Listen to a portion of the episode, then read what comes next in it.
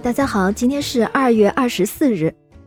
世界上聪明、勤奋、有影响力的人不少，但是可以被称作天才的人应该是凤毛麟角。出生于一九五五年二月二十四日的乔布斯应该算得上是个天才。与生在一个好家庭的比尔·盖茨不同，乔布斯一出生就被亲生父母所遗弃。由于宗教信仰的问题，他的亲生父母当时没有结婚。所以也不可能抚养他长大。他的母亲在医生的帮助下生下了他，并且安排他被别人收养。据说乔布斯的母亲在寻找领养人的时候，条件是养父母要同意以后必须送乔布斯上大学。领养乔布斯的父母是保罗和克拉拉。保罗是一位机械工程师，他的母亲克拉拉是一位书记员。虽然养父母并不富裕。但是还是尽可能保障乔布斯的生活和学业。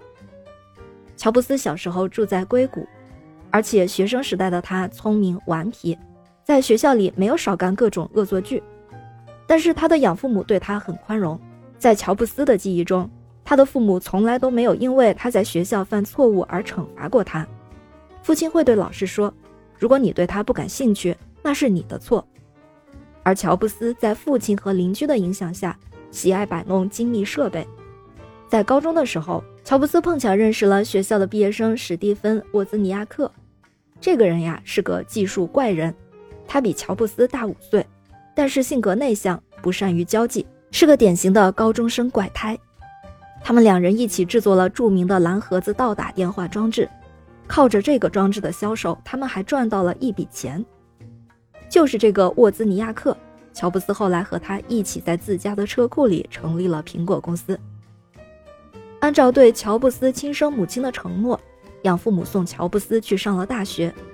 但是乔布斯只念了一年的大学，他就向学校提出，因为经济原因要休学。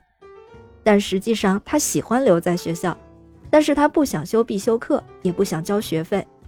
神奇的是，学校竟然答应了他，还允许他继续留在学校。旁听他感兴趣的课程，于是乔布斯常常到学校里去旁听字体艺术的课程，而且还不用交学费。在大学里，乔布斯沉迷于佛教、禅宗和素食主义，他自己觉得禅宗对他的影响深远。他说：“我开始意识到，直觉的理解和意识比抽象的思维和逻辑分析更重要。”的确如此，从乔布斯的极简主义美学和执着的个性中。我们不难看出这些事物对他的影响。乔布斯后来的事迹，大家应该都比较清楚和了解了。比较戏剧的是，他曾经被自己创立的苹果公司董事会开除，后来创建了 Next 和 Pixar 取得成功，后来又再次重返苹果，拯救陷入了困局的苹果，然后还取得了比尔盖茨对苹果公司股票的投资，不仅推出苹果笔记本电脑。还创造性的推出了 iPod 和 iPhone，重塑了软件商店在品牌定义中的角色。在他的领导下，苹果一下子成为科技行业的领导者，世界上最有价值的公司。苹果甚至还成为了创新的代名词。我们今天讲乔布斯的故事，不仅仅是回顾他的辉煌和起起落落的传奇。我想，他之所以拥有这样无可比拟的创意，可能与他的成长环境。他的养父母对他的爱、潜移默化的影响，以及他并不沉迷于技术，而是意在人文与精神世界的探索有关。技术高超的程序员可能千千万，但能创新的乔布斯却只有一个。感谢您收听今天的故事，咩咩 Radio 陪伴每一个今天。